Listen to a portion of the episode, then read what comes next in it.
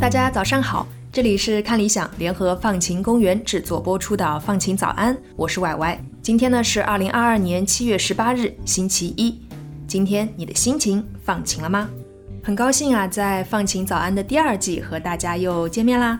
那在《放晴早安》第一季结束的时候呢，我说过啊。希望大家呢，在没有放晴早安的日子里，也要时常检查自己的放晴急救箱，添加新药，清理走过期的药。愿我们在相遇的时候呢，是一个让自己感到更加喜欢的自己。现在我们终于在第二季相遇啦！你朝着自我接纳迈出了多少步呢？欢迎大家留言告诉我啊！那过去的半年呢，毫无疑问是困难的，无论是从新闻里看到的世界，还是从我们切实的生活里感受到的世界。我和大家一样，也经常会有怀疑，会有困惑，会有看到标题就没办法点开来继续看内容的瞬间，更加有看了一半发现自己已经没有力气继续往下读的时候。不过呢，也希望我们大家都不要放弃哈，不要去忽略呢，在同一个世界里面发生的其他充满善意和希望的故事。那接下来的日子里呢，就让我们一起继续手拉手度过每一个工作日啦。前几天，很多朋友的朋友圈大概都被几张非常美丽的太空照片刷屏了。我们也在文稿页里附上了几张，你可以先看一下。这几张照片呢，可是有来头的。它们是由去年年底发射升空的詹姆斯韦布太空望远镜拍摄的第一批图像。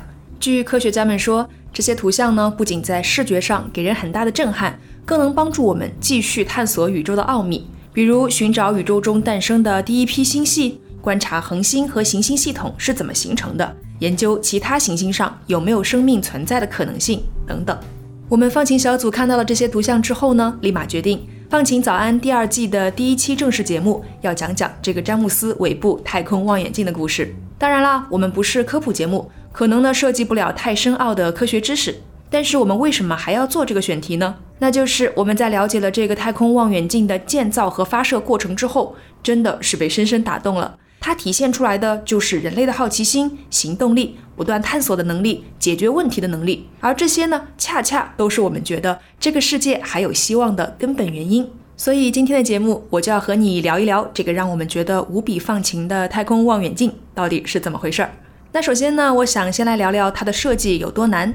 虽然名字叫望远镜，但你可不要觉得它是一根像管子一样的物品被发射到了太空里。不是那种海盗用的望远镜，也不是咱们平时户外用的望远镜。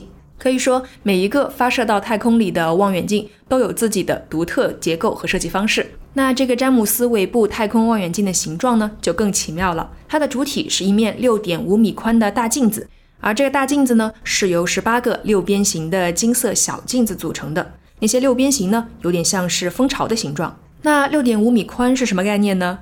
它比较接近啊，我们熟悉的羽毛球双打场地的那个宽度。为什么要把太空望远镜设计成一面镜子呢？这是因为望远镜的目的呢，是要捕捉到很远很远地方传来的光线。如果你还记得中学物理课本上学过的啊，忘记了也没关系，反正我已经忘记了。我们正好来回炉一下，那就是光的传播啊是有一定速度的。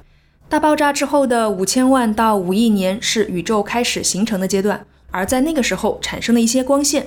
在茫茫宇宙里行走了一百三十多亿年，终于走到了离地球不算太远的地方，被詹姆斯韦布太空望远镜给捕捉到了。说到这儿呢，我起了一身鸡皮疙瘩。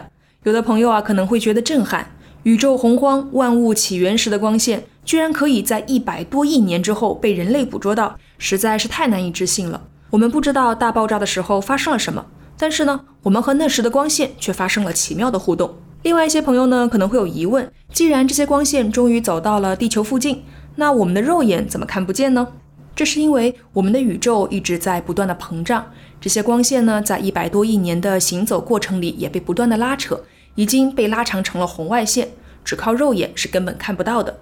那可能有朋友又要问了：肉眼看不到没关系，我们在地球上架设一面大镜子来捕捉这些红外线不就行了吗？干嘛还要费那么大力气发射到太空里面去呢？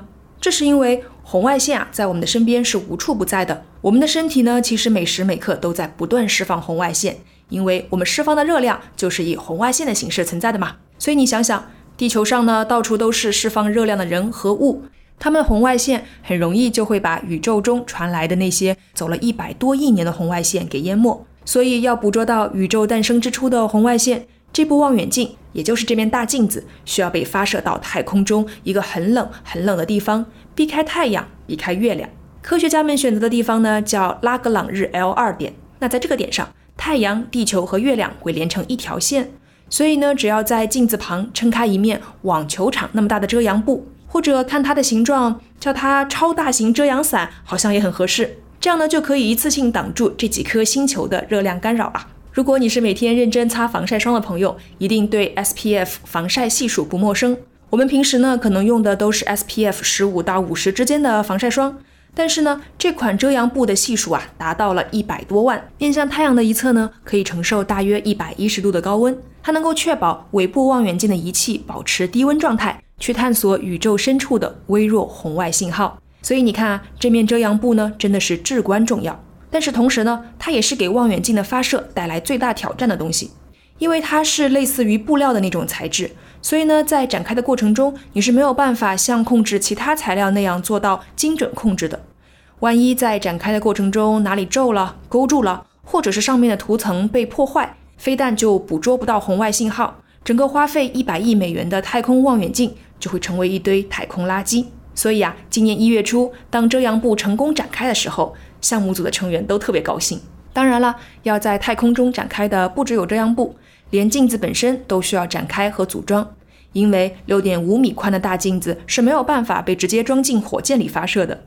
这也是为什么科学家们决定用十八面小镜子来组合成一面大镜子，这样呢就可以在发射的时候先拆开，到了太空中再组装。你可以想象这个过程有多难。怎么才能让这些六边形在太空中完美的严丝合缝地组装在一起呢？好在有团队提供了高度精准的机器，可以在太空中以十纳米为单位进行精准的镜面位置调节。十纳米又是什么概念呢？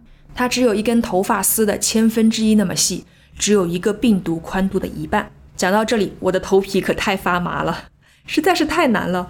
不要说让我去处理这些复杂的设计，就让我粗略的看懂这些东西真正代表着什么，都太费劲了。而这个过程中的困难还远远不止这些，比如这面大镜子的材料要怎么选择呢？它需要足够轻，又要足够坚固，还要能够耐得住极度的低温。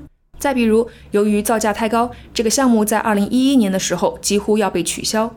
最终呢，是一群小学生给白宫写信，同时有参议员为此奔走呼吁，才保下了这个项目。了解了詹姆斯韦布太空望远镜是怎样被设计、制造、发射，并且成功投入使用的，你就知道人类有多坚韧。那么多令人感到头皮发麻的难题都被一个一个的解决了，有那么多可能会出错的地方，而且一旦出错，整个项目就报废。但是最终呢，却真的什么问题都没有出，这很像是一个奇迹。只不过呢，不是天降的奇迹，而是人类用智慧、勇气、合作精神创造的奇迹。在詹姆斯韦布太空望远镜之前呢，我们使用的另一个太空望远镜是哈勃太空望远镜。相信大家对这个名字一点儿也不陌生。其实呢，哈勃的故事也是惊心动魄，也不是那么一帆风顺的。一九九零年，哈勃望远镜发射并传回照片之后啊，科学家们发现了一个大问题，它拍回来的图像根本不能用。这是怎么回事呢？原来啊，是主镜片有瑕疵，打磨的时候呢，边缘太平了。导致外侧的厚度比设计要求薄了两千两百纳米。虽然这只相当于头发丝直径的五十分之一，但足以影响镜片的聚焦性能，导致拍摄的影像一片模糊，就像人类得了近视眼一样。所以 NASA 一度准备抛弃哈勃，让它成为太空垃圾了。好在参议员 Barbara Mikowski 筹集到了一项拯救计划的经费。一九九三年，七名宇航员到哈勃望远镜上执行了修复操作。这才让它正常运转。幸好呢，哈勃望远镜被修复之后能够正常运转。又幸好呢，一位叫 Bob Williams 的天文学家得到了使用它一百个小时的时间，才有了人类对宇宙探索突破性的发现。那么，Bob Williams 用这一百个小时做了什么呢？他脑洞大开，并没有把望远镜对准任何已知的星系，而是把它对准了一片漆黑的太空。当时呢，他的很多同事朋友都反对这个做法。觉得完全是浪费了这个昂贵的设备，但他呢自己坚信能够发现一些遥远微弱的信号。结果，哈勃望远镜在凝视黑暗之后得到的照片上充满了各种星系，令人们大为震惊。这张照片被称为哈勃深场 （Hubble Deep Field）。它不仅刷新了人们对宇宙的诸多认识，也直接促进了詹姆斯·韦布太空望远镜的开发。这样看来，在科学探索的道路上，真的少不了创造性的思维，也少不了力排众议的坚持。关于这部太空望远镜的设计和建造过程，能说的还有很多。我前面和你分享的呢，只是一小部分，但相信啊，已经能够让我们领略到人类生生不息的好奇心和探索欲。以及呢，在探索的过程里，通力合作，不断解决难题的能力了。我相信啊，这部望远镜接下来不断传回的图像呢，也一定会让科学家们有很多新的发现。说到这里，我也想为你推荐一档隔壁的播客节目，是看理想和 BBC Studio 共同出品的，婉莹和波比主持的《到宇宙去》。虽然呢，这是一档只有五集的节目，但是他们根据 BBC 的纪录片《宇宙》，请到了不同领域的专家和老师来聊天文望远镜是怎么进步的，大爆炸是怎么回事儿，黑洞是怎么形成的，太阳对我们的文化有什么影响等等一系列的话题都很有意思。那经常听播客的朋友呢，也一定知道婉莹还有一档自己的节目叫《博物志》，如果你对博物馆学感兴趣，一定不要错过啦。讲到这里，我也想说啊。虽然人类在宇宙面前依然很渺小，但我们对宇宙的了解正在不断增加，我们探索的脚步不会停下。这样的精神呢，让我们对人类依然怀有信心。好啦，就用以上正式拉开《放晴早安》第二季的大幕。第二季的节目呢，除了在看理想 App 和喜马拉雅之外，也可以在小宇宙和苹果 Podcast 收听啦。欢迎大家订阅。如果你喜欢我们的节目呢，也可以在苹果 Podcast 给我们五星好评喽。我是歪歪，祝你拥有放晴的一天。我们明天见。